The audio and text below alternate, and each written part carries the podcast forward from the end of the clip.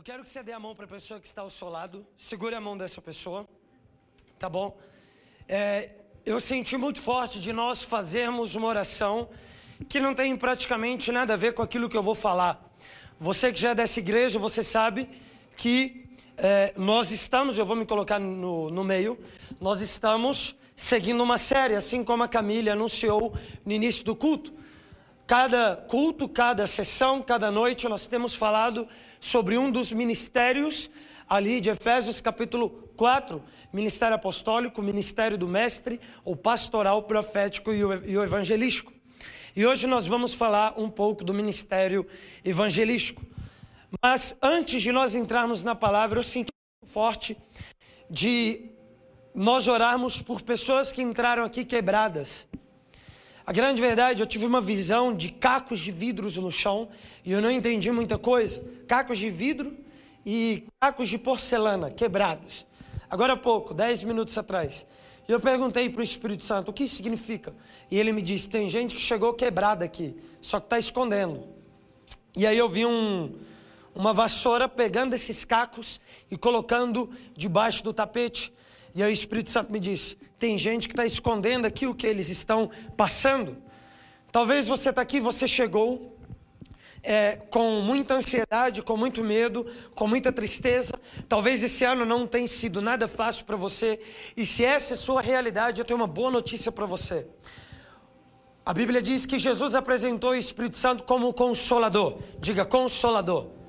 Diga consolador. Se Jesus apresentou o Espírito Santo como consolador e ele é o consolador, o principal papel do Espírito Santo na vida do crente, na vida do cristão, na vida dos seus filhos, é consolá-lo nos dias maus. E talvez você chegou aqui e você tem visto tudo nublado. Mas hoje o Espírito Santo ele quer transformar suas lágrimas em salmos. Ele quer transformar suas lágrimas em cânticos.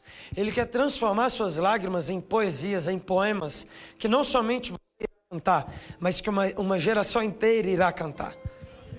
Então, veio como confirmação a palavra do irmão sobre oferta. No final, ele compartilhou algo sobre, é, é, é, não sei se foi, na verdade, da transição. Quem fez a transição orou no espaço de 10, 15 segundos sobre vulnerabilidade. Entregue é, o seu fardo ao Senhor e aí confirmou tudo. Sem mais delongas, eu queria que você, que chegou aqui quebrado, eu queria que você apertasse a mão da pessoa que você segurou a mão. Se você chegou aqui quebrado, se você está precisando de consolação, eu quero que você aperte a mão dessa pessoa que está do seu lado, para que você faça o sinal para ela. Nós vamos orar, ok? Eu fui liberto de crise de ansiedade, pânico e depressão. Fui liberto da pornografia, desses quatro males, quando eu expus que eu estava enfrentando todos eles. Pornografia, 2015, dezembro, contei para 83 pessoas que era viciada em pornografia. Foi o último mês que eu vi pornô. Em 2018, no carnaval, contei para 3 mil pessoas em Cuiabá, numa igreja que o Brember já foi. E acho que ele foi um ano depois. Eu cheguei para 3 mil pessoas, eu falei, lá na Igreja Batista Nacional de Cuiabá, eu falei que tomava remédio controlado, Socian, Citalopram, Depacote, Chivotril. Foi o penúltimo mês que eu tomei remédio controlado. Tomei mais um, acabou. O que as duas histórias têm em comum? Vulnerabilidade. Contei, não peguei a vassoura e escondi os cacos. Peguei o tapete e falei: tá aqui, ó. Minha vida tá aqui. É essa. Deus. Vou usar uma palavra melhor. Deus não curte gente orgulhosa. Para não falar, odeia. Se você guiar a risca a Bíblia, odeia. A Bíblia diz que Deus resiste. Gente, isso é muito forte. Ele olha orgulhoso e ele diz: Eu posso tocar, mas eu resisto. Eu não, Gente orgulhosa, Deus não curte. E é sintoma do orgulho esconder o que está passando. Só você que está aqui e está enfrentando problemas, e você precisa de um toque de consolação hoje. Eu quero que você levante sua mão bem alta, ó. Bem alto. Não vou nem pedir para você apertar a mão. Você vai levantar a mão bem alta, ó. Quem chegou quebrado? Você que chegou quebrado, você diz: Não, João, não preciso de consolo de Deus, não. Eu sigo minha vida sozinho, eu sou um super-herói. Eu quero que você fique com sua mão baixada. Você que identifica, João, eu não sou um super-herói. E eu preciso de Deus hoje, eu preciso de um consolo. Quero que você fique com sua mão levantada bem alto. Ok. E a ideia aqui não é que todo mundo levante, eu só quero que você seja sincero. Fique sua mão levantada. Quem está do lado de alguém que levantou a mão, ou próximo, Você vai sentar do lado dela e você vai colocar sua mão sobre ela. Eu vou pedir agora para a equipe aqui da igreja, se você é da equipe, eu quero que você faça isso. Nem que você saia do seu lugar e coloque a mão em alguém. João, meu amigo, levantou a mão lá atrás, vai lá nele. João, eu vi uma visitante, ele vai na visitante. João, eu vi uma menina do meu grupo, vai lá nessa menina do seu grupo. João, eu vi um menino que não vem à igreja há tempos, ele veio hoje, vai lá nele. Coloque a mão. Agora eu quero que você abaixe a sua mão e abra as suas duas mãos assim, ó. Eu quero que você abra as suas duas mãos, porque nós vamos orar agora. Você que colocou a mão nessa pessoa, você vai orar como se essa pessoa fosse você. E você vai orar, preste atenção nisso. Você vai focar sua oração em cima daquilo que essa pessoa está vivendo. Ela precisa de consolo, então você vai falar: Deus, eu oro em nome de Jesus para que o Senhor derrame consolo sobre esse meu amigo, minha amiga, meu irmão e irmã. Amém? Então feche os seus olhos e eu quero que você comece a orar. Ore ouvindo a sua voz. Eu quero que você ore ouvindo a sua voz. Comece a falar: Espírito Santo, eu oro em nome de Jesus para que o Senhor derrame consolo. Comece a falar: Deus, eu oro em nome de Jesus repreendendo tristeza, ansiedade, medo, insegurança. Vamos lá, comece a orar. Ore ouvindo a sua voz. Ore por essa pessoa como se ela fosse você. Pai, nós oramos em nome de Jesus por todos e todas que chegaram aqui quebrados. Pai, nós oramos por todos aqueles que chegaram aqui derramando lágrimas, lágrimas de desesperança, de medo, lágrimas, meu Pai, de, de, de ansiedades. Pai, nós oramos para que o Senhor transforme essas lágrimas em cânticos, em poesias, em poemas que marcarão uma geração. Pai, nós oramos contra toda depressão, contra toda ansiedade, pânico, insegurança. Vai embora em nome de Jesus. Pai, eu oro por todos e todas que estão viciados em pornografia. Eu oro por liberdade também Pai, eu oro por todos aqueles que estão viciados também em qualquer outro tipo de mal ou pecado, que eles sejam livres. Livres, meu Pai, no nome de Jesus, pelo seu sangue. Aumenta a sua presença, Espírito Santo.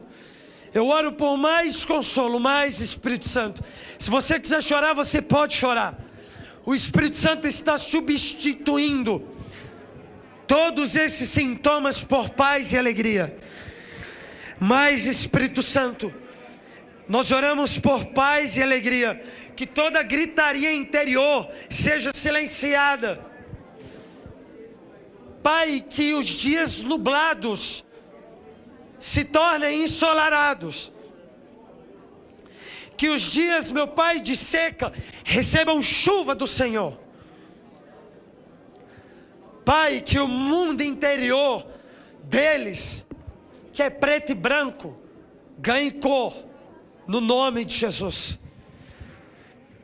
No nome de Jesus. Coloque suas duas mãos no seu coração e diga assim: Eu sou livre. Diga, Eu sou livre. Diga mais forte: Diga, Eu sou livre. Pelo sangue de Jesus. Amém. E amém. Amém. Quantos que sentiram um toque suave do Espírito Santo no seu coração ao longo da oração e você sentiu como se um fardo pesado fosse retirado dos seus ombros? Levante a mão. Uau, glória a Deus. Aplauda Jesus por isso. Aplauda Jesus. Digno é Jesus. Obrigado, Pai. Obrigado, Jesus. Amém. Amém. Glória a Deus. Pega a sua Bíblia. Segure a sua Bíblia aí. E eu quero que você abra no livro de Mateus, capítulo 24. Nós vamos ler essa passagem que tem tudo a ver com aquilo que nós iremos tratar. Está lendo a Bíblia, hein, Gi? Oh. Mateus capítulo 24. Nós vamos ler desde o versículo 11. Mateus 24, 11. Os três primeiros versículos não tem muito a ver com aquilo que nós iremos tratar, mas o último versículo que nós iremos ler, que é o versículo 14 de Mateus 24, tem sim tudo a ver. Então, abre aí Mateus 24, versículo 11 ao versículo 14. Quantos acharam? Digam amém. amém. Diz assim a palavra de Deus: E surgirão muitos falsos profetas, e eles enganarão a muitos, inclusive dentro da igreja. E por se multiplicar a iniquidade, o amor de muitos irá se esfriar. Esse versículo tem tudo a ver. E por se multiplicar a iniquidade, o pecado consciente, o pecado que não é um pecado por engano, por ignorância, por falta do saber, por falta de conhecimento, por se multiplicar a iniquidade. O que é a iniquidade? É o pecado consciente. Eu sei que é errado, eu peco e eu nem ligo. Por conta disso, o amor de muitos irá se esfriar, não de todos, mas de muitos.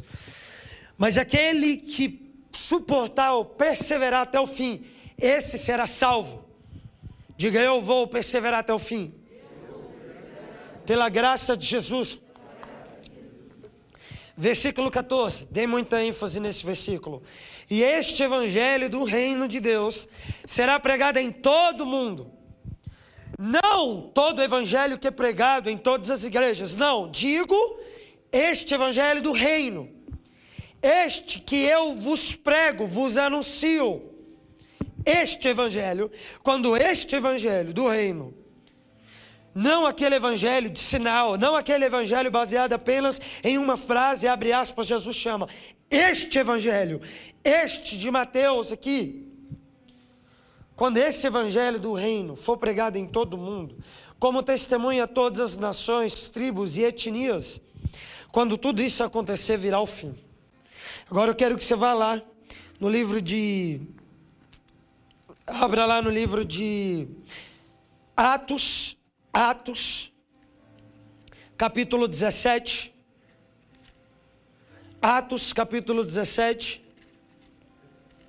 Paulo em Atenas. Atos, capítulo 17. Versículo 16. Atos 17, 16. Quantos acharam? Digo amém. Diz assim a palavra de Deus, é um versículo só. Ora, enquanto Paulo esperava em Atenas, o seu espírito se comovia em si mesmo, em outras traduções, se agitava, se contorcia. Por quê? Quando viu a cidade tão entregue à idolatria. Gálatas 4,19, último versículo. Gálatas capítulo 4, versículo 19. Esse versículo aqui marcou minha vida eternamente. Diga eternamente porque se durou quatro anos e dez meses, eu creio que vai durar eternamente. E eu achei que não ia durar nem um ano. Mas estou aqui quatro anos e dez meses depois de ler esse versículo. Gálatas 4,19 diz assim: Meus filhinhos, eu não te trato apenas como irmão, te trato como filho, meus filhinhos, por quem de novo, não foi em um culto, não foi em uma conferência, não foi em um acampamento apenas, de novo, constante, meus filhinhos, por quem de novo sinto as dores de parto, até que Cristo seja formado em vós. Eu sinto essas dores até que Cristo seja formado em vós. Até aqui. É, eu quero começar aqui com a introdução para a gente chegar nessas três passagens que nós lemos. Era para eu ler mais duas, mas eu não sei se eu vou conseguir citar as duas ao longo da pregação. Sempre quando eu leio mais de três passagens, duas ficam soltas e eu acabo nem citando elas durante a mensagem. Então eu encurtei e nós lemos apenas três passagens. Então eu quero começar aqui com o contexto. Preste atenção e aí a gente vai caminhando para essas três passagens bíblicas que nós lemos. Um dos assuntos mais falados e tratados na igreja mundial, não somente brasileira, no ano passado foi o assunto dos últimos dias ou do fim dos tempos. Talvez você está aqui e você se você olhar para o seu ano de 2020, talvez você assistiu muitas pregações, por conta da pandemia, você assistiu é, diversos pregadores, diversos pastores, com diversas visões teológicas, e eu não sei se você percebeu, como eu percebi, mas como nunca, talvez, em nossa geração, nós falamos sobre os últimos dias, fim dos tempos e volta de Jesus, como nós falamos no ano de 2020. E por que isso aconteceu? Isso aconteceu por conta da pandemia. A pandemia veio, apertou o cerco de todo mundo. Todos os cristãos foram colocados no mesmo pacote, no mesmo, entre aspas, saco. E não somente os cristãos, mas a população mundial, sem distinção é, por nação, por cor, por tribo, por raça, por língua. Todos foram colocados no mesmo pacote ali de dificuldades.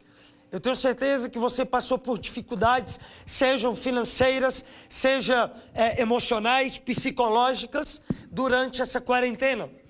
Quantos que passaram por barras grandes aí durante pelo menos um tempo da pandemia? Quantos, pelo menos lá no início, você sentiu um pouco a parada apertar? Isso aconteceu com todo mundo. Eu me lembro que no mês de março, na terceira semana de março, quando esse coronavírus chegou aqui em São Paulo e depois começou a tomar o Brasil, é, as minhas crises de ansiedade voltaram durante duas semanas. Por 14 dias, na verdade 15 dias, contados, todos os dias eu contei, e anotando lá. Por 15 dias seguidos eu tive crises de ansiedade, e já tinha muito tempo que eu não tinha. E eu me lembro que no 13 terceiro dia, eu ali trancado em casa, é, no auge da pandemia, no, no lockdown, todo mundo trancado em casa, eu entrei no meu quarto e comecei a chorar muito. E eu lembro que eu falei bem assim: Deus, se o senhor não descer aqui, eu vou pegar lá na cozinha o Rivotril, que eu, não, que eu não tomo há muito tempo, e eu vou botar na boca. Eu não vou suportar. E eu lembro que eu fiquei, sei lá, por 15, 20 minutos orando e pedindo socorro ao Senhor. E depois desses 15, 20 minutos, o Espírito Santo desceu sobre mim. E ele disse: Você não precisa disso, porque você me tem. Você já teve algumas experiências comigo que fundamentaram essa verdade no seu coração e eu comecei a chorar muito. E eu lembro que eu peguei a cartela do Rivotril em mãos, eu olhei para essa cartela e era a última cartela que eu tinha lá. Já tinha dois anos e alguns meses que eu é, não estava mais tomando remédio. Eu olhei para essa cartela, uma cartela com quatro comprimidos, eu falei: Eu não preciso de você. E aí eu desci, estava chovendo, estava chovendo, foi uma das últimas chuvas do ano passado, porque a seca foi forte lá em Brasília. E eu lembro, na verdade, é, uma das últimas chuvas do antes da seca em Brasília. E eu fui correndo lá para o meu bosque, eu tenho um bosque de oração, peguei essa cartela, coloquei lá num, é, é, numa grama e eu atei fogo. E eu olhando ali para o Rivotril pegando fogo, eu falei, eu não preciso de você. Então eu sei que muita gente passou por isso. Muita gente passou por, por grandes tribulações no meio da pandemia. Então, por esse motivo da pandemia, do coronavírus ter chegado aqui para nós, nós, como Igreja Brasileira e Mundial, nós começamos a falar muito dos últimos dias, do fim dos tempos e da volta de Jesus. E é muito importante que nós tenhamos um apreço e um desejo pela volta de Jesus. É muito importante que, que Maranata esteja em nossos corações, porque, assim como eu digo, já tem dois anos nós não somos daqui. Essa terra não é a nossa casa e nem a nossa morada. Essa terra é apenas um local de peregrinação. Nós estamos aqui de passagem apenas. Se a nossa vida se resumisse a essa vida terrena, Paulo ele diz em 1 Coríntios capítulo 7, nós seríamos os mais infelizes dos homens. Se a nossa vida se resumisse a isso aqui, nós teríamos motivo para andarmos em depressão e em tristeza. Mas graças a Deus, literalmente, graças a Jesus, nós recebemos a vida eterna. Jesus ele disse em João 16, 14, ele vira para os seus doze discípulos e ele diz: Ei, vós já não sois desse mundo, vocês são de um outro mundo. As mesmas palavras de Jesus para os doze discípulos são as mesmas palavras de Jesus para mim e para você. Hoje Jesus está olhando para nós e está dizendo: Ei, tire os vossos olhos desse mundo, porque esse mundo não é a vossa casa. Tire os vossos olhos de tudo aquilo que esse mundo tem para oferecer, pelo simples fato, simples motivo de que vocês não são daqui. Nós não somos daqui. E esse entendimento contribuiu muito para que eu vencesse todas essas crises de ansiedade ou essas crises de pânico que eu tinha. Se você não entender que você não é daqui, você vai viver uma vida medíocre. Os maiores homens e as maiores mulheres de Deus, os homens e mulheres que marcaram gerações e gerações, no nome de Deus, no nome de Jesus, foram homens e mulheres que carregavam essa revelação e esse entendimento sobre a eternidade. Billy Graham ele lançou oito livros.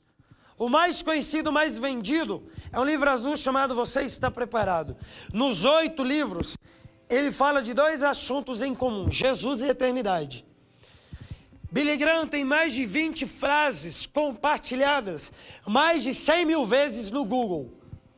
Todas elas sobre a eternidade. Todas. Se você estudar a vida de Billy Graham, você vai ficar constrangido.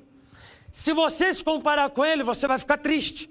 Porque Billy Graham carregando o mesmo espírito que você carrega, Billy Graham crendo no mesmo Deus que você carrega, deixou um legado que se comparado com o legado de toda a igreja brasileira hoje, dá pau a pau.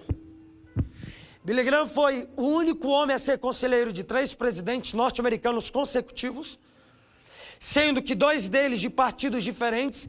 Ele foi conselheiro de um republicano e dois democratas. Billy Graham. Billy Graham foi o homem que pregou para Gandhi, Mahatma Gandhi, uma das maiores influências religiosas do século passado. O homem que mais influenciou o mundo oriental em religião. O homem que Gandhi, com, com 41 anos de idade, no auge da escravidão dos indianos ao reino britânico, jejuou 42 dias pelo seu povo. Ele não era crente, irmão. Jejuou 42 dias pelo seu povo. 42 dias. Ele não tinha o Espírito Santo e jejuou 42 dias.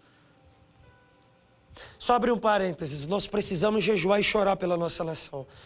Segunda, segunda Crônica 7, 14 diz: Se o meu povo se o meu povo, não estou falando da galera lá de fora, eu estou falando do meu povo. Se o meu povo, se a galera que diz seguir a mim, se humilhar, se arrepender dos seus maus caminhos, eu sararei a terra. O sarar da terra se passa pelo arrependimento da igreja. Por que, que a terra está ferida? Porque a igreja não se arrepende. Por que, que Santo André sofre com suicídio? Porque a igreja ainda está entrelaçada a esse mundo. Quando a igreja se arrepende, uma cidade é abençoada. Quando uma igreja nacional se arrepende dos seus maus caminhos e pecados, uma nação inteira é tocada por Deus. Por isso que o pior inimigo de uma nação se chama farisaísmo. E não tem fariseu lá fora, viu? Fariseu está dentro da igreja. Fariseu ama, ama sinagogas e templos religiosos. Ama. Por isso que Deus tem levantado alguns homens hoje no Brasil para convocar o seu povo ao arrependimento. Por quê? Porque Deus quer sarar a terra. Nós estamos prestes a ver com os nossos olhos. Eu quero que você dê um amém, glória a Deus, bem alto quando eu terminar essa frase. Nós estamos próximos a ver com os nossos olhos e ouvir com os nossos ouvidos. Nós estamos próximos de experimentar o maior avivamento da história que irá culminar na maior colheita de almas de todos os tempos. E por esse motivo, meu irmão, Deus está pegando a sua igreja, começando aqui em cima, e eu me incluo nisso. Quantos pecados eu não anotei meus durante a pandemia?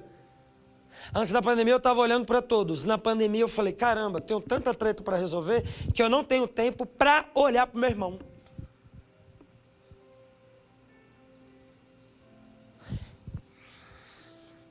É porque a gente pensa pecado de uma forma farisaica, chata pra caramba. Pecado é usar droga, sexo ilícito, pornografia. Fechou os três. Se não comete um dos três, somos crentes demais. Irmão, Jesus mais falou de dinheiro na Bíblia, alertando sobre pecados envolvendo dinheiro, do que para o seu escândalo, e eu não sabia disso, pecados sexuais. E sim, pornografia é uma desgraça, e é pecado. Falei disso no início, só para não você não entender errado. Mas Jesus ele falou, vou citar três pecados que ele citou mais do que fornicação ok? Dois pecados sexuais, os principais: fornicação e impureza sexual, os dois principais que ele. E fornicação e prostituição.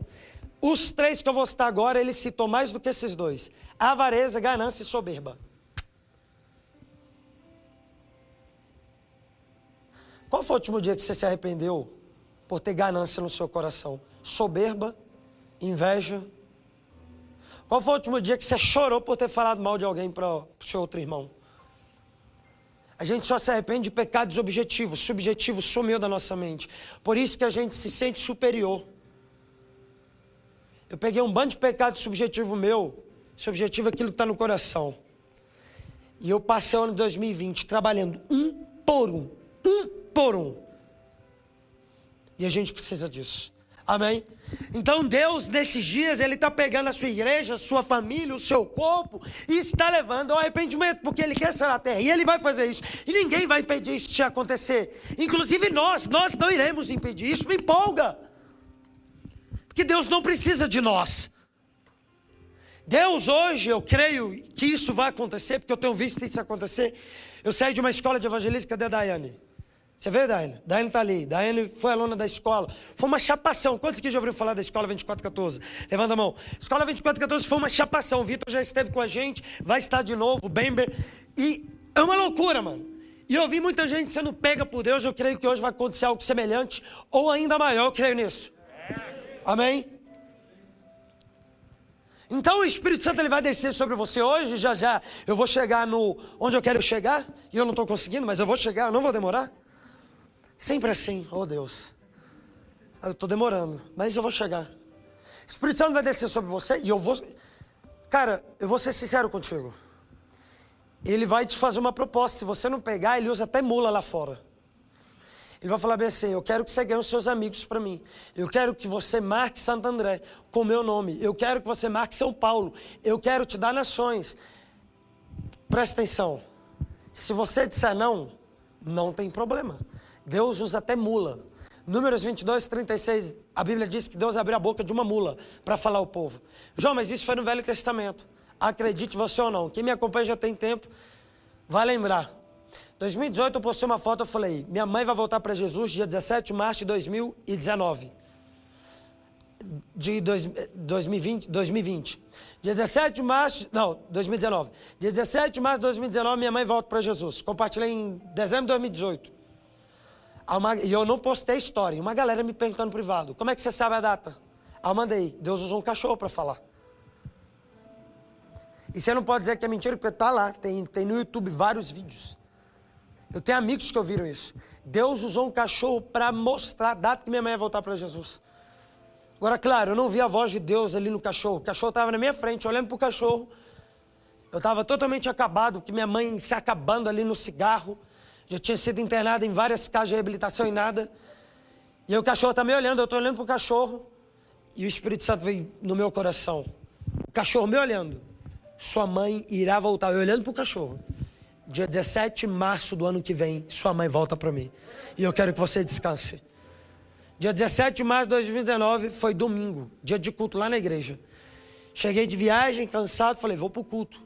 Yes. Aí na hora o Espírito Santo falou bem assim: você vai para o culto, mas o culto hoje é em casa. Aí eu, como assim o culto é em casa? Falou, você esqueceu que sua mãe volta hoje para mim? Você que vai tocar violão, e eu já estava aprendendo violão, e você que vai dar o culto aqui para ela. Você vai pregar e vai cantar. E você não vai vir com esse discurso, você vai cantar para mim. Não, você vai cantar para ela. Porque quando você vai cantar para ela, você vai estar tá cantando para mim. E eu falei, amém. Peguei e comecei lá, pá, pá, pá, pá. Só toquei uma canção que eu sabia, só uma. Depois eu coloquei lá no YouTube o meu amigo Felipe, do Salvaon, música Te Queremos Mais. Minha mãe, mano, foi visitada pelo Espírito Santo. Ela pegou uma cadeira, colocou de frente para ela. Eu estava deitado com os olhos fechados. E eu chorando muito, muito, muito. E aí minha mãe puxa uma cadeira, coloca de frente para ela, ela sentada em outra. Eu abri os olhos e vi minha mãe ali com uma cadeira, com ninguém. E ela de frente para essa cadeira, eu não entendi nada. O Espírito Santo falou bem assim: quem está sentado naquela cadeira ali sou eu. Ela está tendo um encontro dela comigo. Eu quero que você saia e vá para o seu quarto. Fui correndo para meu quarto, ela ficou lá. 27 minutos contados no relógio.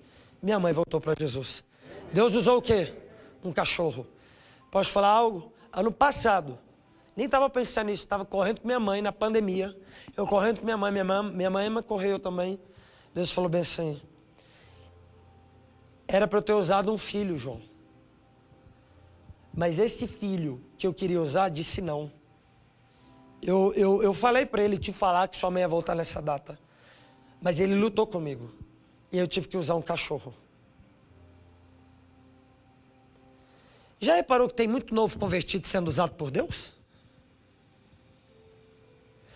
Gente, já reparou que novo convertido está sendo mais usado por Deus do que gente com 10, 15, 20 anos? Já parou para se perguntar o porquê? Porque a galera de 5 anos, 10, 15, 20 está dormindo na igreja. O mover de Deus se tornou comum, louvor se tornou comum, acampamento comum, culto da galera do Zera comum, conferência comum, presença de Deus comum. Para um povo que considera tudo comum, não tem o que Deus fazer. Por isso que Deus pega o novo convertido, está queimando ali, paixão dos primeiros dias, ele fala, vou usar aquele ali. Se eu falar para ele entrar no prostíbulo, ele entra. Agora, se eu falar para um cara de 10 anos entrar no prostíbulo e pregar, ele vai querer discutir comigo usando ainda a minha palavra.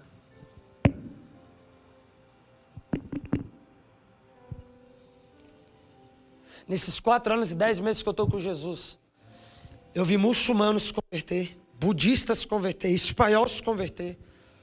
Já tive que descer de táxi lá em, lá em Palestina, pregando para o muçulmano. Eu e um amigo meu, Gilberto Araújo, professor de História e Antropologia, um cara crânio lá da UNB.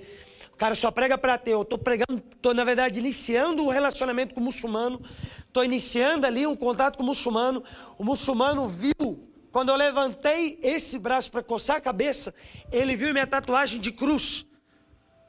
Eu levantei só para coçar, ele viu pelo retrovisor a tatuagem de cruz. Ele olhou para mim, pelo retrovisor, ele disse assim: Ei, você é cristão? Você é cristão? Perguntou três vezes: Você é cristão? Eu falei: Sim, eu sou cristão. E aí ele para o carro no meio de uma espécie de BR que conectava Palestina e Jerusalém. E ele disse: Então desça do carro. Eu não posso dar carona para vocês. Você aí. E aí ele xinga o meu amigo Gilberto hoje, na verdade, não xinga, mas ele, ele, ele solta uma palavra pejorativa. Essa palavra é como se fosse seu negro. Racista o cara ainda.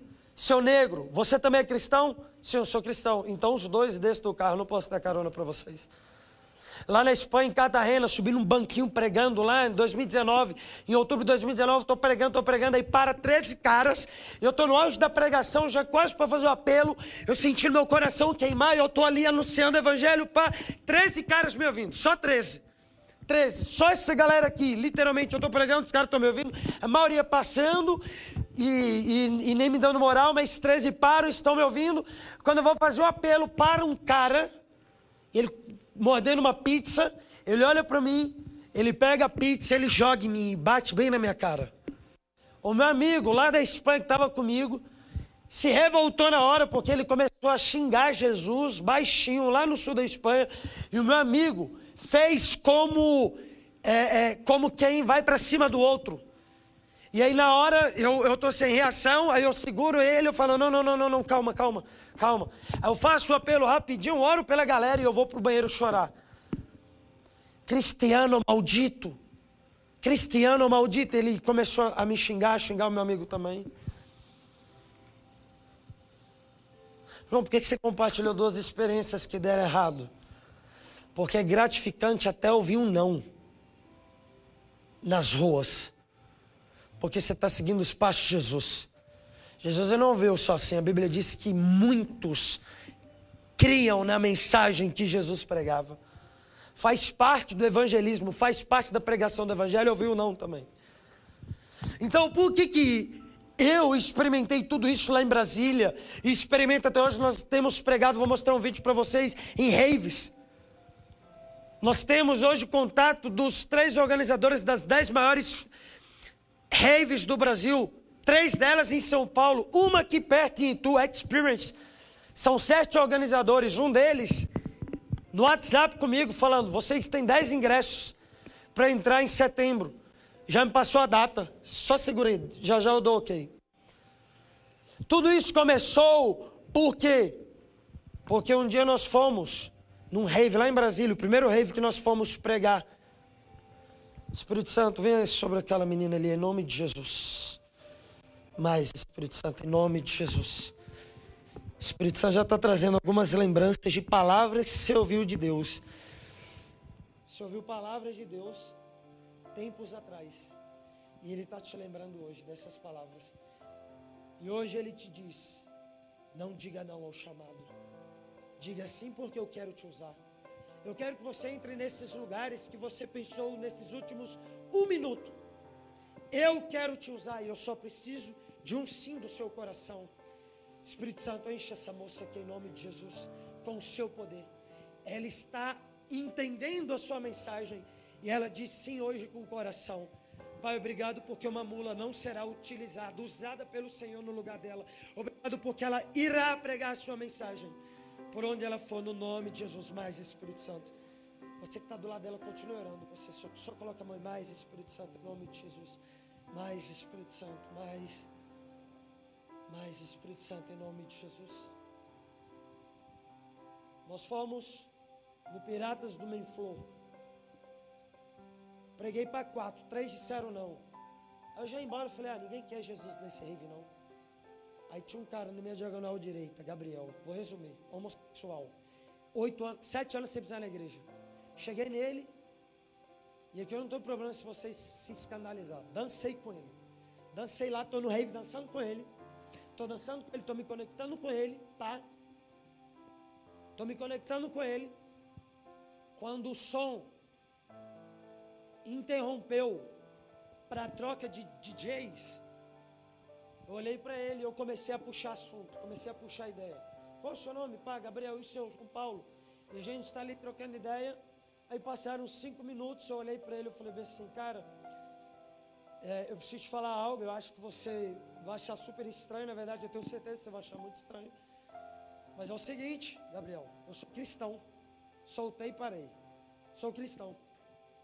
Um, dois, três segundos. Quando deu três segundos contados, eu contei. Um, dois, três. Quando deu três segundos, aí ele, você é crente? Eu falei, sim, eu sou crente. Evangélico? Eu falei, sim. Aí ele, tu vai à igreja evangélica? Eu falei, caraca, eu devo ser um monstro. Eu falei, sim, eu vou numa igreja evangélica. Eu vou numa igreja. Aí ele falou, da Assembleia? Aí eu, não, não da Assembleia, mas eu vou numa igreja evangélica. É, eu vou explicar a Assembleia agora. Prepara-se, se prepara, tá? Eu falei, sim, não é da Assembleia, mas eu sou de uma igreja evangélica. Aí ele, aí ele fez assim, ó. Mas não entendi, o que, que você está fazendo aqui? Você dançou comigo agora? Na hora, e eu já tinha uma palavra. O Espírito Santo tinha me falado. Antes de eu abordá-lo, antes de eu dançar com ele, o Espírito Santo falou bem assim. Com palavras de conhecimento fica mais fácil. O Espírito Santo falou bem assim. Esse cara não pisa na igreja há muito tempo porque ele foi ferido pela igreja. Ele foi ferido pela igreja e você vai falar para ele que você veio aqui buscá-lo. E quando ele perguntar, buscar para onde? Aí você fala, para mim. Aí eu, ok. Aí eu falei, cara, eu vim aqui te encontrar. Eu vim aqui te buscar. Aí ele, mas me buscar e, e me encontrar para quê? Eu falei, o meu amigo, que é seu amigo, só que você acha que não é, chamado Jesus, me trouxe aqui porque ele sente saudade de você. E, ele falou: Você vai dançar com ele, você vai trocar ideia com ele, e você vai falar isso que eu estou te dizendo agora, e aí você vai dar um abraço nele. Aí eu falei: Gabriel, não sei se faz sentido para você, mas é, eu ouvi do Senhor que você já teve contato com a igreja evangélica e que você foi ferido pelo corpo. Na hora ele começou a chorar. Rave, no rave, balada, galera dançando ao redor e o cara, imagine a cena Vou mostrar o vídeo. Galera pulando ao redor, porque a música já tinha voltado. E é cena de filme. Todo mundo pulando e no meio, duas pessoas paradas, um chorando. E ele está chorando. Eu falei, Gabriel, posso dar um abraço? Ele falou assim. Deu um abraço nele bem forte. Por conta do som. Levei ele debaixo de uma árvore. Dei outro abraço nele. E eu falei bem assim. É, você quer me contar sobre a sua história? Aí ele olhou para o chão com vergonha. Aí ele, você tem certeza que você quer ouvir? Eu falei, sim. Vou resumir. 14 anos de idade ele fez uma tatuagem. O pai pegou, pastor da Assembleia. Comandava 13 igrejas, 13 congregações. Pastor de região, você é da Assembleia, você está ligado.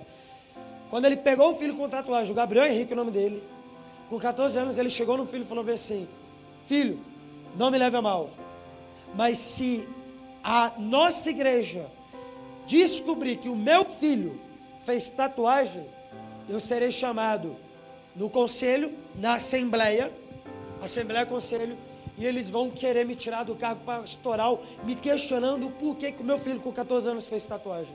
Então, filho, você vai congregar em outra congregação. A igreja que eu, mamãe, falou assim, mamãe e a sua irmã iremos, é, vai ser diferente da porque senão eles vão descobrir que você fez tatuagem.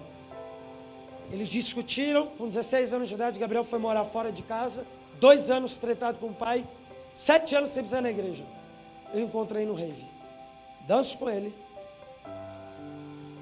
e ainda eu não contei, mas eu falei para ele que eu tinha interessado nele. Eu lembrei disso agora.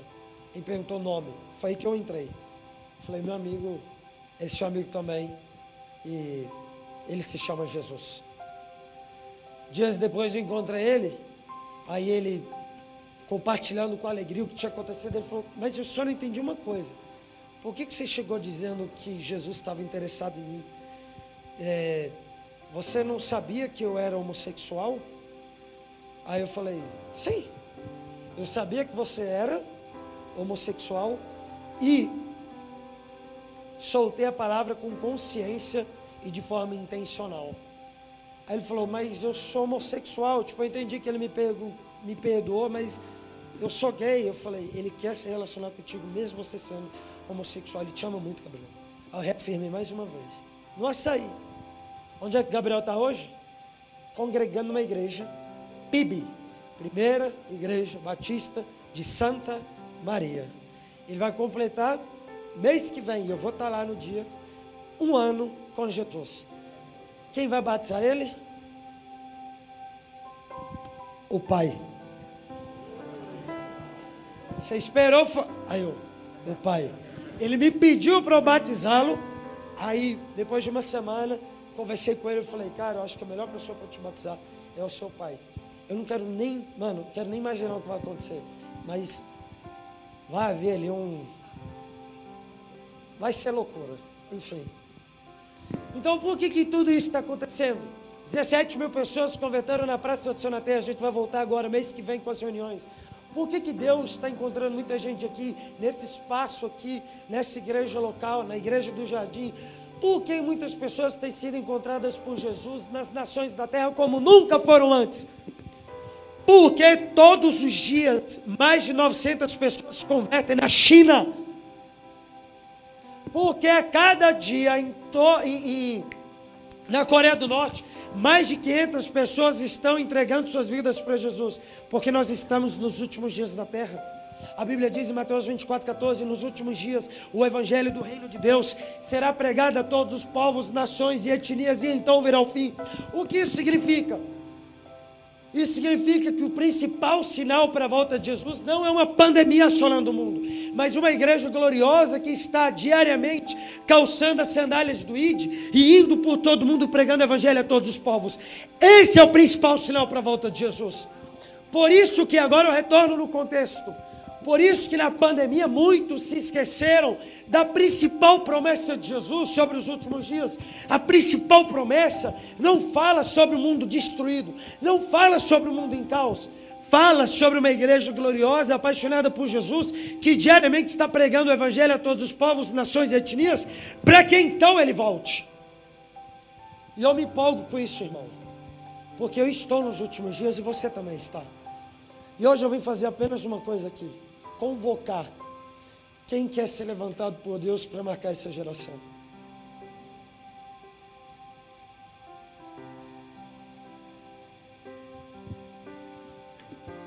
Ser mais um crente em 45 milhões de evangélicos só no Brasil não dá, irmãos. Não dá. Espírito Santo, eu oro para que o Senhor enche essa moça aqui em nome de Jesus.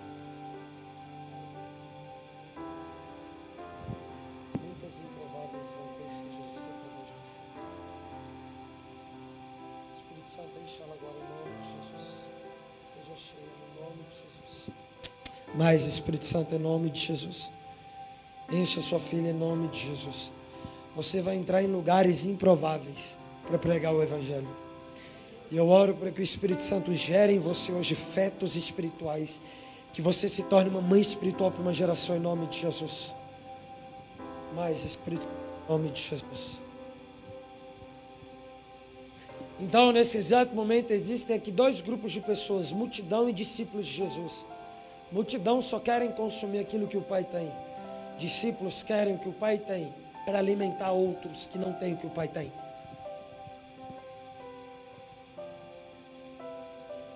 Tudo isso que eu citei vai acontecer com mais intensidade. Porque os gritos de socorro estão aumentando, irmãos. Em tempos de guerras, de caos, de tribulações, os céus sempre se abrem com uma pergunta: A quem enviarei e quem irá ir por nós? Lembra de Isaías 6? No ano da morte do rei Uzias, desgraça. Terceiro maior rei de Israel. No ano que o rei morreu, desgraça. Os céus se abriram.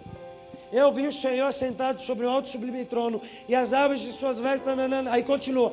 Aí diz-me assim: E eu ouvi uma voz do Senhor que dizia: A quem enviarei quem irá ir por nós? No ano de uma desgraça lá em Israel, os céus se abriram com uma pergunta: A quem, a quem enviarei e quem irá ir por nós? No ano passado, a pergunta que eu mais ouvi do Senhor foi: Quem eu irei enviar? Quem eu irei levantar? E quem, em meio a esses 45 milhões de evangélicos, irá ir por nós? Irá de ir por nós? Essa é a pergunta que o Espírito Santo está te fazendo hoje. Eu posso te levantar para você marcar essa geração? Tem uma menina aqui, uma amiga minha, que ela se converteu tem um ano e alguns meses atrás. Deus pegou ela, ela ia para a balada, enchia a cara, fazia muitas coisas erradas, Deus encontrou ela. Aí eu falei bem assim, Gi, você vai viver com Jesus o que eu não vivi em um ano de convertido. Eu não sei se ela duvidou, mas eu falei, você vai. Eu vou te ajudar nisso. Deus está levantando muita gente para te ajudar nisso. Aí no ano passado, ela nem sabe, eu vim aqui em São Paulo, preguei ali na Vila Matilde. Quando acabou o culto, Deus moveu e falou bem assim: vocês vão para a balada lá no Tatuapé. Vocês vão lá, vocês vão numa balada lá no Tatuapé e vão pregar. A Gi pegou. Ah, eu já tinha falado o nome dela. A Gi pegou. É ela ali. A Gi pegou, entrou na balada, olhou para uma menina. Mano, eu sentei. Mano, eu sentei e pedi água. Falei, vou tomar uma água. Ele entrou. E eu, quatro anos já com Jesus, ela com menos de um.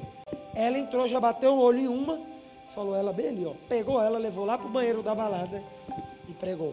Pá, pá, pá. Deus mandou. E essa mulher foi tocada por Jesus. Menos de um ano de convertida. Lá em Brasília eu tenho um menino chamado Pedro, que eu cuido. Do seu tamanho. E tu lembra ele? Subiu, falei, caramba, parece o Pedro. Ele é mais novo que eu, mas bem mais alto. Você tem quanto de altura? Ele tem 1,89, é quase a tua altura. Ele é alto e eu ganhei ele para Jesus numa balada, no Bamboa. Esse dia foi louco demais, porque eu, o, os caras estavam em seis, eu estava sozinho. Tinha uma, a minha galera estava espalhada, eu estava sozinho. E os caras acharam que eu queria briga com eles. Os caras estavam lá dançando e estavam tocando rap, racionais. Os caras lá ó. Aí, e, e, assim, ó. Tem uns meninos aqui que lembram um pouco eles, o estilo assim, ó, ali, um vivo ali, pá. flamenguista, pá, brincadeira. E aí os caras estavam bem assim, ó. Tá ligado aqueles meninos de 16 anos que acha que é bandido? Então, eram eles. E eles estavam bem assim, ó. Pá, pá, pá, pá. Aí eu cheguei perto deles e Deus falou bem assim: você vai encontrar os seis para mim, eu vou pegar os seis de uma vez.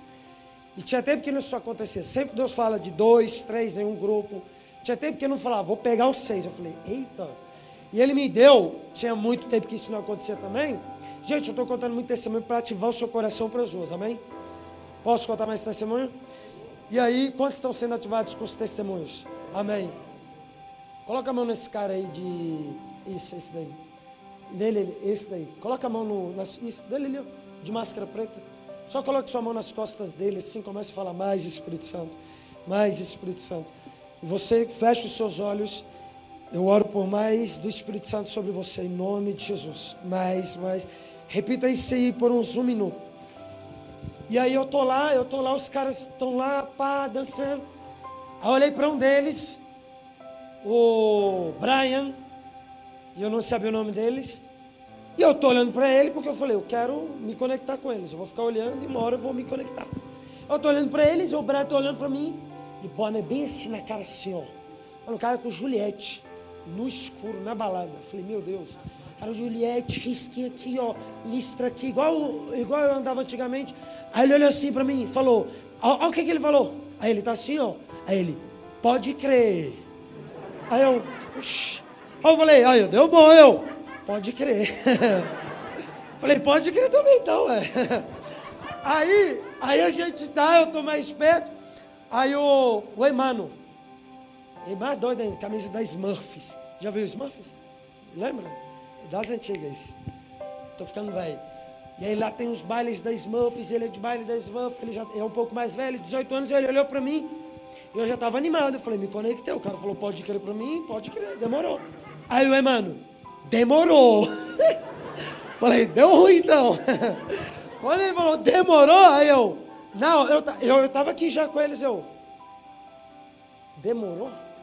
Se demorou, esse, aí eu, putz, grita achando que eu vou Aí eu falei, velho, vou ter que chegar lá nesses caras.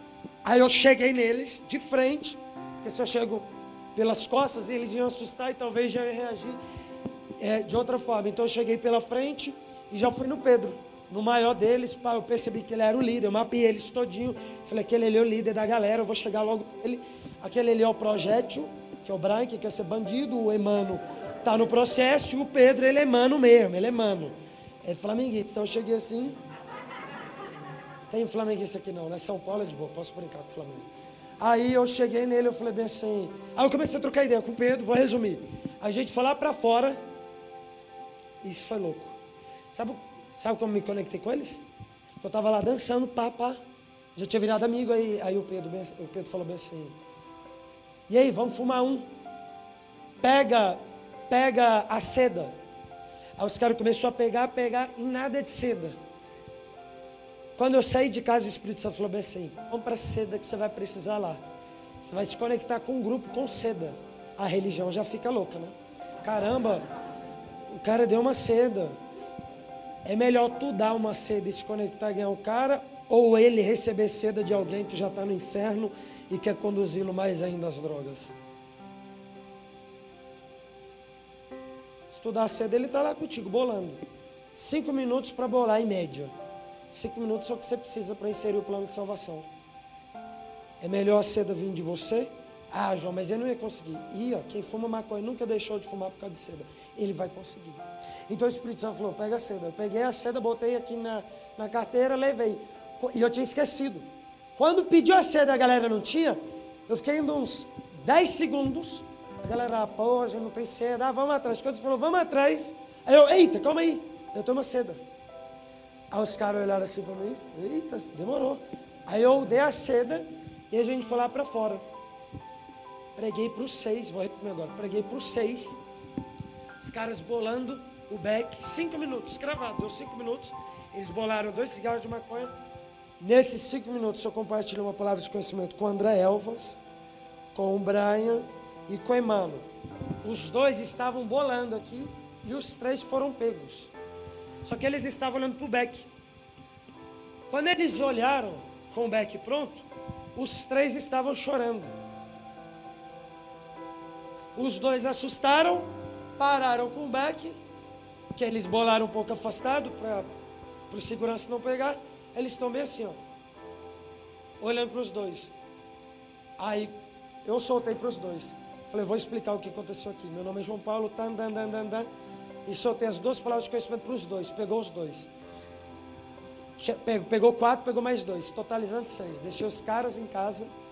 Hoje, dos seis, três estão firmes, três estão no processo. Os seis batizaram e um, o Pedro, que foi o cara que pediu a seda e eu dei, foi para ele a seda. Esse cara é o líder deles. E aconteceu isso daqui. Solta o vídeo para mim. Você vai soltar esse vídeo aí, exatamente esse vídeo. Repare nisso daqui, ó. Pode deixar assim, só aumenta. Só abaixa um pouquinho o som.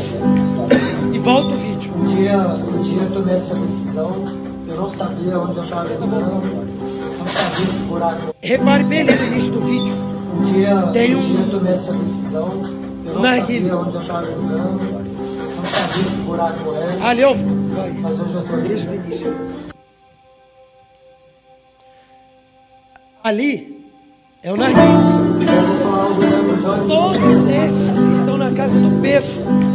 Todos eles. Um dia, Estão na um casa do Pedro.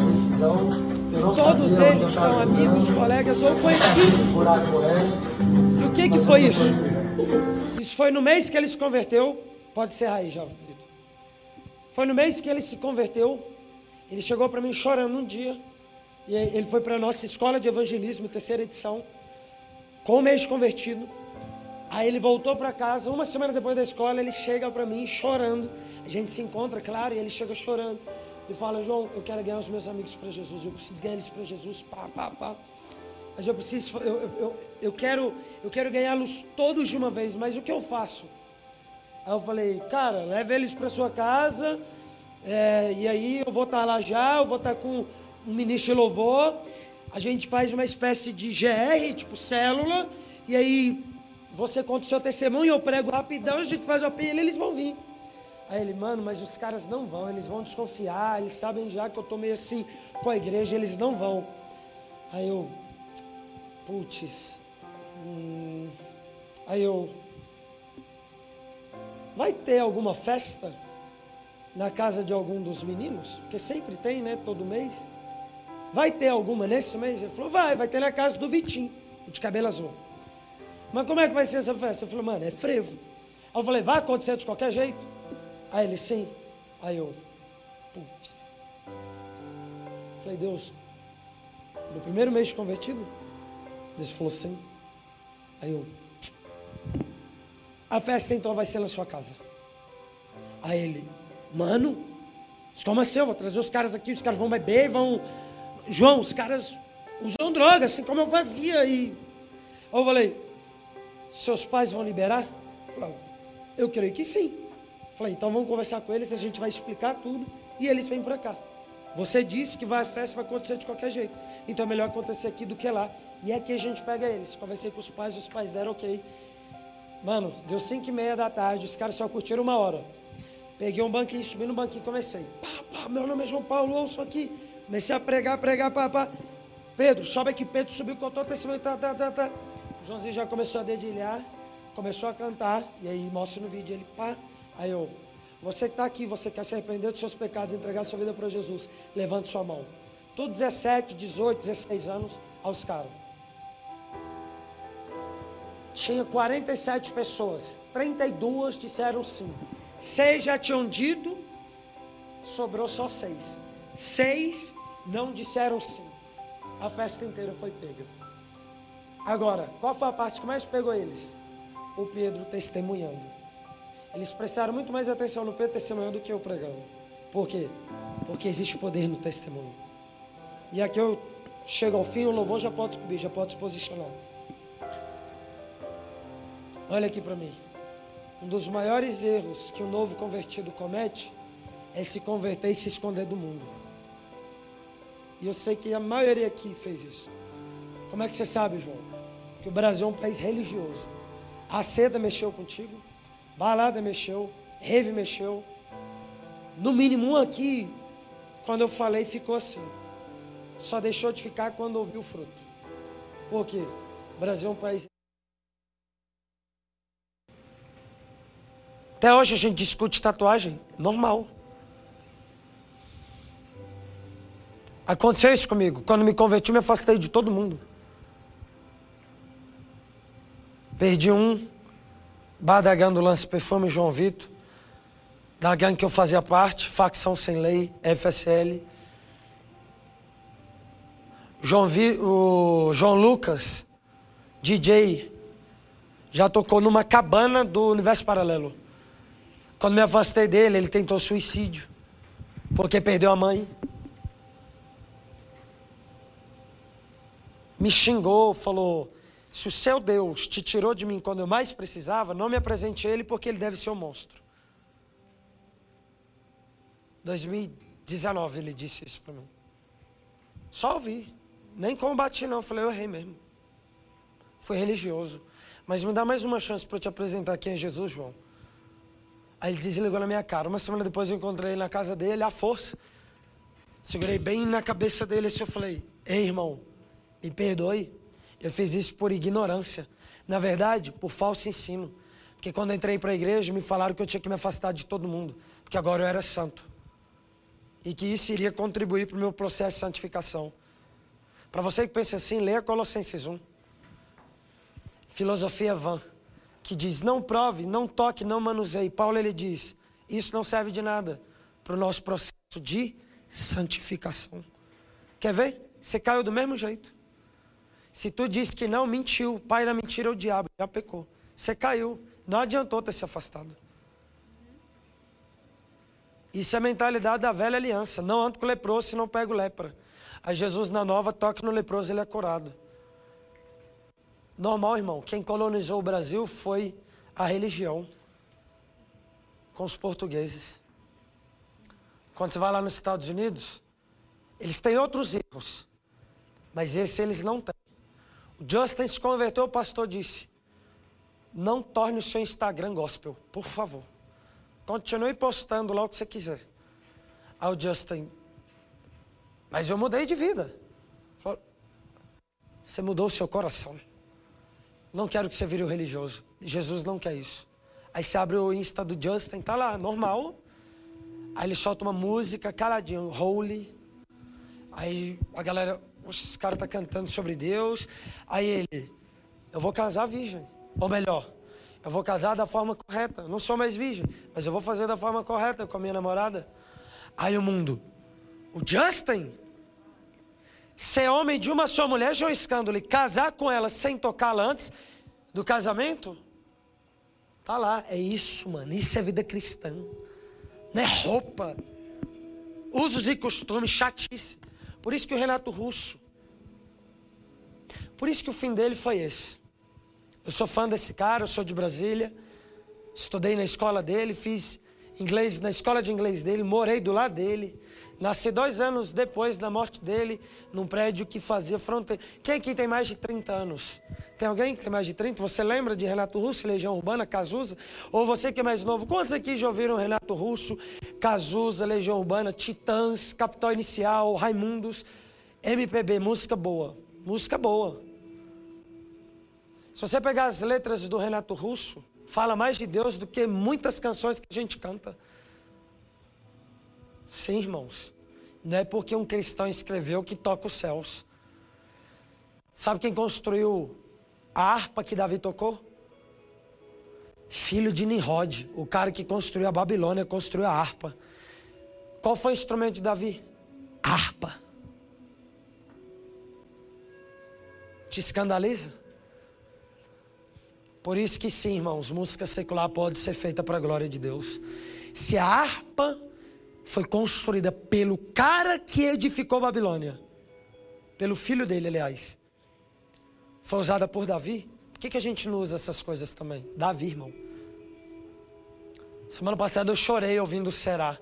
Será que é só imaginação? Será que isso tudo é em vão? Eu estava pensando na igreja, em tudo que a gente estava fazendo como igreja.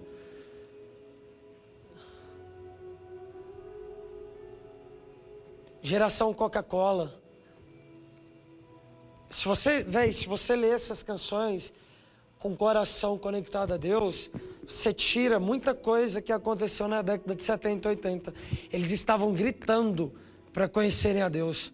Mas a igreja cristã evangélica estava discutindo usos e costumes.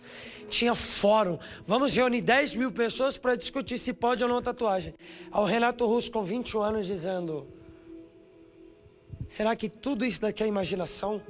Existe, tem uma canção dele que diz assim: existe algo além do que isso?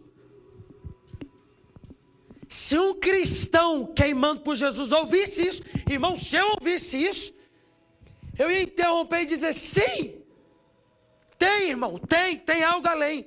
O que tem? E apresentar Jesus. Ele morando do lado de uma igreja de Cristo, em frente a uma igreja batista. Ninguém foi capaz de pregar o evangelho para aquele cara. Se você ouvir Faroeste Caboclo, ele, ele explica a visão dele sobre a igreja.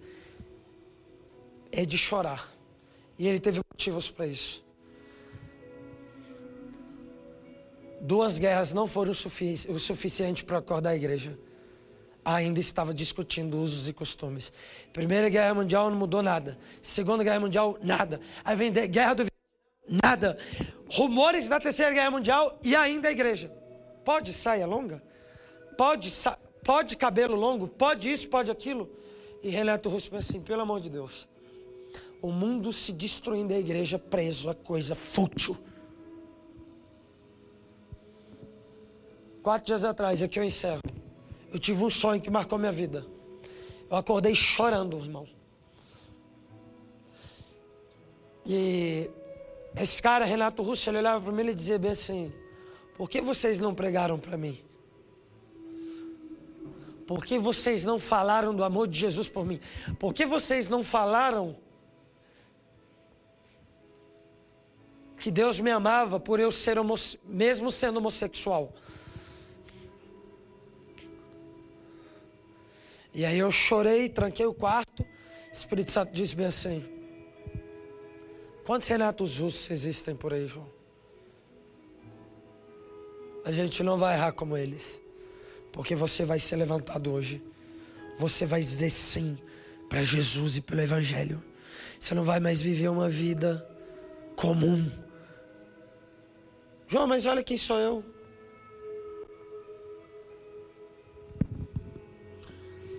Deus usou uma mulher estéreo para parir o maior povo de todos os tempos. O irmão compartilhou. Sara foi de uma estéreo que ele iniciou o plano de redenção para o mundo. Deus levantou um homem profano, de língua impura, para profetizar a vinda do santo Isaías. Deus levanta o libertador Moisés, e ele era gago. Quando Deus foi levantar um homem para pescar milhares e milhares de almas para Jesus. Há mais de dois mil anos atrás, ele levantou o pior pescador dos doze, Pedro.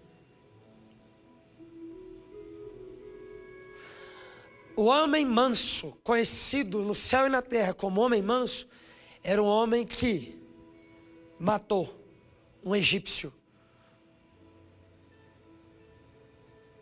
O homem do coração puro foi adúltero e assassinou.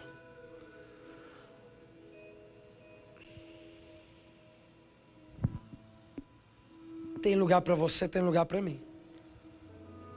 Nunca seremos crentes o bastante. Isso me empolga. Nunca a gente irá dizer, estou muito bem. No dia que você falar isso daí, você está mais perdido do que tem, quem está lá fora. Síndrome de fariseu. Solta os vídeos para mim, Vitor, só para a gente fechar.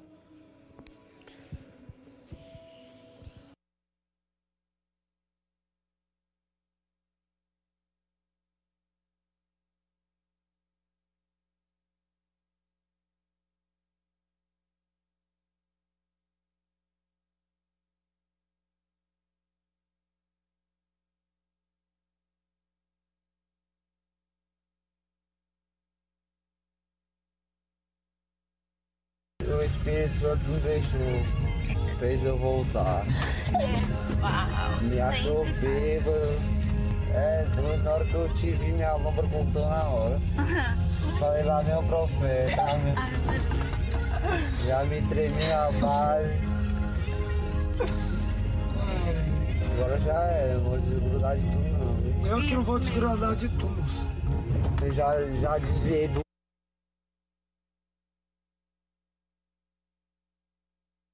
Espírito Santo não deixou, fez eu voltar. Uau, Me achou bêbado. É, doido, na hora que eu te vi, minha lombra contou na hora. Falei lá, meu profeta. Já me tremi na base. agora já é, eu não vou desgrudar de tudo não. Eu que não vou desgrudar de tu, moço. Eu já, já desviei duas vezes, tu deixar é, a culpa é tua. Não, Aqui Sábado. mesmo, aqui mesmo. vou salvar da tua aba. E é só o começo. Amém? Amém. Valeu. Vai ter a melhor noite sobre sua vida. Amém? Amém. E ó, se der pra você domingo, a gente vai na igreja. Não, se der não, vai dar. Uau! Bora! Uau, é isso aí, mano. Não de moço, eu não vou não. Ever. Ó, Ô, gente, boa noite. Vai não, vai vai zerar esse Guará de almas.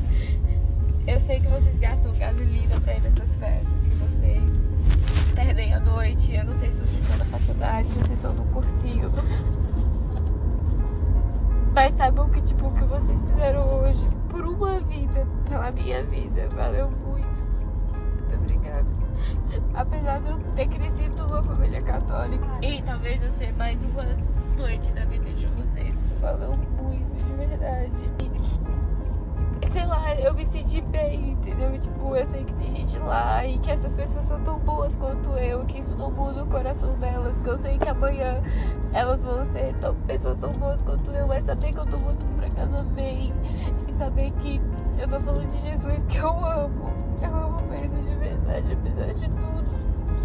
Por causa de vocês, vale muito, obrigada mesmo por estarem lá.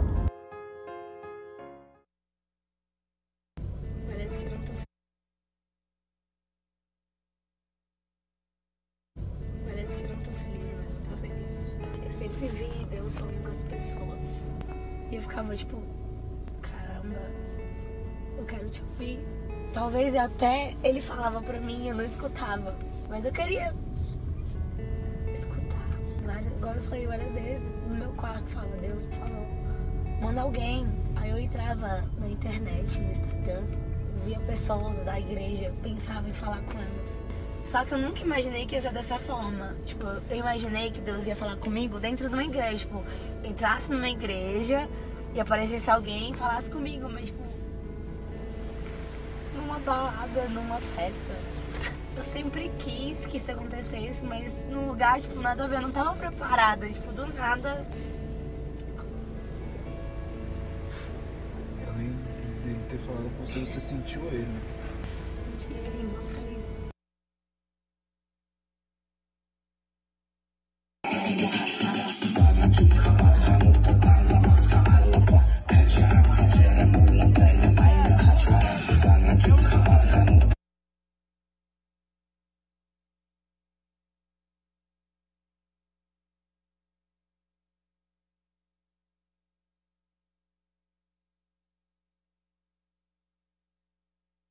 Em 2006, na Praça do Sol na Terra. Ninguém cuidou dele, ninguém discipulou ele. Ele queria conhecer a Deus, mas ele não sabia por onde começar. No Natal, por isso que ele estava com aquela é, toquinha, é, eu encontrei ele no meio da pista de dança. Eu estava andando, ele olhou para mim, ele chegou para trás, ele se assustou. Aí ele, João? Eu falei, Sim. Do céu na terra? Eu falei, sim. Ele falou, ô louco, o que, que tu tá fazendo aqui?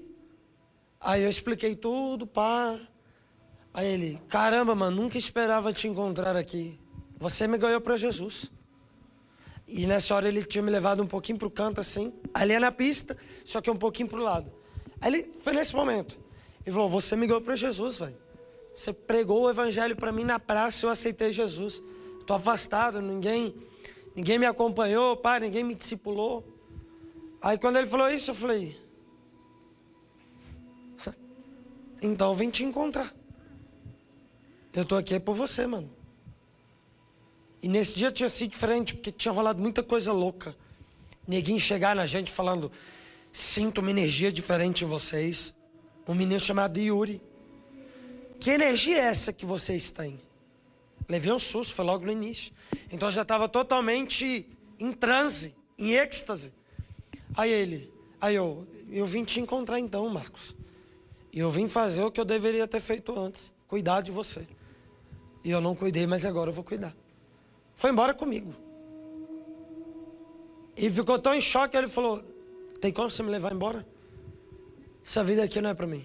A gente parece brincadeira, mas não é. O Marcos está comigo, lá em Brasília. Um mês de convertido, um mês e meio. Vai para a escola de julho. E aqui eu encerro te fazendo uma pergunta: O que queres? O que queres hoje? Quer uma boa vida, uma vida boa, um bom carro, uma boa casa? Esse é o foco? Um bom diploma? Ou você quer algo eterno? Hoje Deus quer colocar dentro de você um pedido eterno.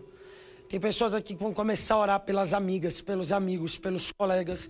Tem gente que vai orar pelo pai que está afastado há anos. Você vai voltar a orar por ele como você orava antes. Tem gente aqui que vai começar a orar pelo avô. Tem gente aqui que vai começar a orar pela avó. Tem gente aqui que vai começar a orar pelas amigas de balada. Tem pessoas aqui que estão nesse exato momento com amigos lá fora. Loucura. No sábado. E hoje o Espírito Santo te trouxe aqui para te dizer: ei, eu quero te usar para que essas pessoas me conheçam. Ele não quer usar alguém avulso, ele quer te usar para isso. E você só precisa dizer sim com o seu coração. João, e por onde eu começo? Vou falar o que eu disse para uma amiga chamada Kíria. O Espírito Santo encontrou ela lá no Rio de Janeiro. E ela me procurou no final do culto chorando, limpando as lágrimas. E ela falou: Por onde eu começo? E aí na hora o Espírito Santo diz-me assim: fala para ela que se ela foi cheia de amor hoje pelos perdidos, eu vou conduzir ela. Tudo vai acontecer naturalmente. Falei, Kíria, você está sentindo amor pelos perdidos? Aí ela, falei, então não precisa dizer nada. Ele vai te conduzir lá fora. Porque ninguém para um homem e uma mulher cheio de amor e compaixão pelos perdidos. O que vai acontecer aqui agora? O Espírito Santo vai invadir o seu coração e ele vai destruir o que precisa de ser destruído em nossos corações. O pecado mais perigoso, que é o orgulho, apatia, falta de amor. Porque a Bíblia diz que nos últimos dias o amor de muitos seria se esfriar. O Espírito Santo te trouxe aqui porque ele quer encher o seu coração de amor e compaixão pelos perdidos. Esse ano vai ser diferente para você. Deus vai entregar muitos planos e projetos para pessoas aqui. Você vai começar a pensar no próximo. Vai ter um dia. Vão ter pessoas aqui que vão deixar um dia só para ajudar as pessoas. Outros aqui vão vão vão começar a fazer coisas simples, sair da, da igreja e já vai ajudar aqueles que estão à deriva da vida. Entre a igreja e hambúrguer, entre a igreja e o restaurante que vai comer, entre a igreja e a lanchonete, você vai se encontrar com alguém que já está gritando por socorro e você vai agir diferente. Eu creio que o Espírito Santo ele pode fazer isso na sua vida. Deus está levantando o exército. Deus. Deus não precisa de você, mas Ele precisa de gente. E Ele quer te incluir nisso. Ele quer te incluir nisso. Por isso, nessa noite, fique de pé no seu lugar. Só fique de pé no seu lugar.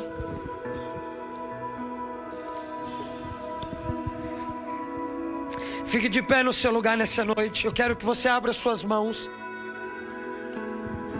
Só abra suas mãos assim, ó. Como se você fosse receber algo. Eu quero que você diga assim: Espírito Santo, me visite agora, em nome de Jesus. Diga: Espírito Santo, me visite agora, em nome de Jesus. Diga: Espírito Santo, me batize em amor e compaixão pelos perdidos. Diga Espírito Santo, me dê mais amor pelas pessoas. Diga eu quero pregar o seu evangelho. Eu quero encontrar quem ainda não te conheceu. Diga Deus, me dê olhos para ver os perdidos. Diga me dê um coração. Diga me dê um coração que sente a dor do próximo Agora comece a dizer mais Espírito Santo. Mais Espírito Santo. Vamos, comece agora a fazer a sua oração. O Espírito Santo responde fome.